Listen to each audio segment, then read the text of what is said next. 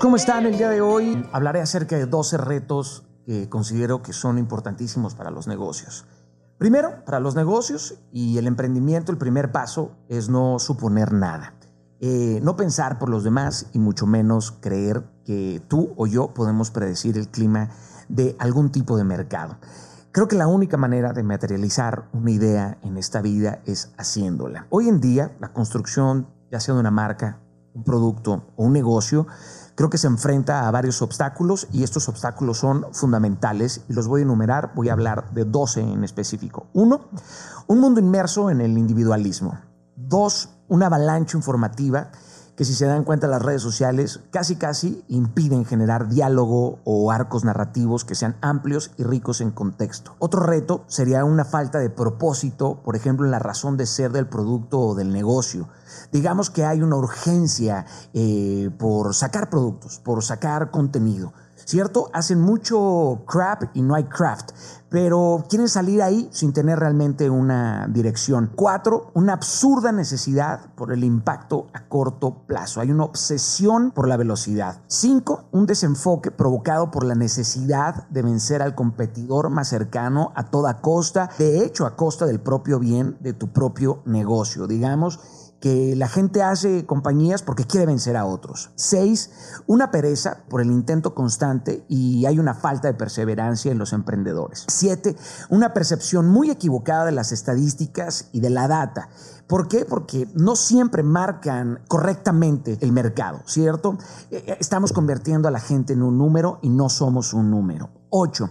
La necesidad absoluta de ser reconocido, pero sin otorgar un valor agregado que termine por hablar o empoderar un estilo o una filosofía de vida. Cualquier producto tendría que tener esto. 9. La creencia arcaica que los números rojos son el acta de difunción de un proyecto. Yo creo que quien cruza números rojos es porque posiblemente está eh, intentando cosas nuevas. 10. Creer que se necesita dinero para hacer un negocio y millones de dólares para crear algo de alto impacto. Creo que lo más importante es el contenido.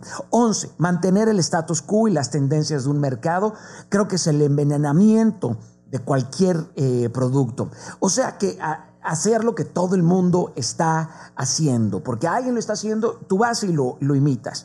12, no ver más allá de lo evidente, como no lo hizo Blockbuster, ¿no? Como Netflix no acabó con Blockbuster, Blockbuster acabó con ellos mismos. Es un ejemplo muy vago, pero lo es. 13, eh, imaginar más de lo que se suda. Creo que la ecuación correcta es 51% eh, sudoración, 49% imaginación. Hay que imaginar, hay que imaginar, hay que imaginar, pero hay que sudar mucho más de lo que se imagina. Creo que muchos de nosotros no conseguimos las cosas que queremos, no porque no querramos, sino porque no amamos lo que hacemos. Que donde hay amor, hay pasión, hay dedicación, hay entrega, no hay excusas, los pretextos quedan a un lado, donde existe una persona que ama lo que hace. E insisto en la palabra amor porque es un concepto amplísimo, imposible por supuesto de colocar en una simple caja o en un significado literal, pero tú sabes lo que significa amar algo y la mayoría de nosotros no conseguimos las cosas porque solamente estamos interesados en, en eso, ¿no?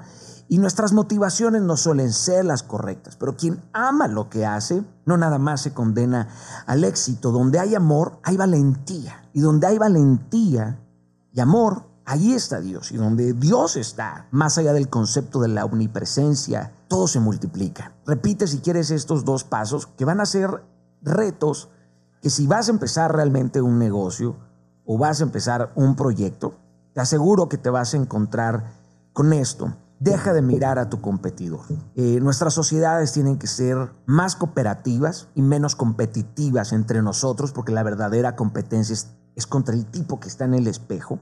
La competencia es un gran incentivo, por supuesto, del progreso, pero la competencia tiene que ser con el tipo del espejo no con la intencionalidad de vencer a otro, ¿no? Listo, espero que hayan sido de servicio, les hago llegar un fortísimo abrazo, que Dios les bendiga muchísimo y gracias siempre por permitirme entrar a sus vidas, por compartir este tipo de contenido.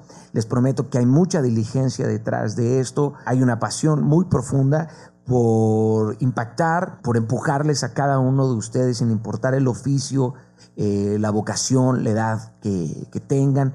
Muchas personas a los 60 años piensan que ya no pueden emprender y a ellos también les quiero hablar, a los nuevos jóvenes, esta nueva generación, no quiero generalizar, pero particularizo, me he encontrado con muchos jóvenes que piensan que lo merecen absolutamente todo y todavía no han pagado el derecho de piso, de adquirir, por supuesto, ciertas cumbres mentales, emocionales y sobre todo eh, económicas, ¿cierto? Entonces este contenido pues solamente tiene un fin, empujarnos como un colectivo a ir más allá de nuestras propias competencias y bueno, eh, compartir no nada más el conocimiento, sino la investigación profunda a través de los hechos que he podido lograr en mi vida después de muchos años de grandes errores y también de grandes éxitos. Gracias inquebrantables, que Dios les bendiga. Nos vemos eh, una vez más en estas plataformas.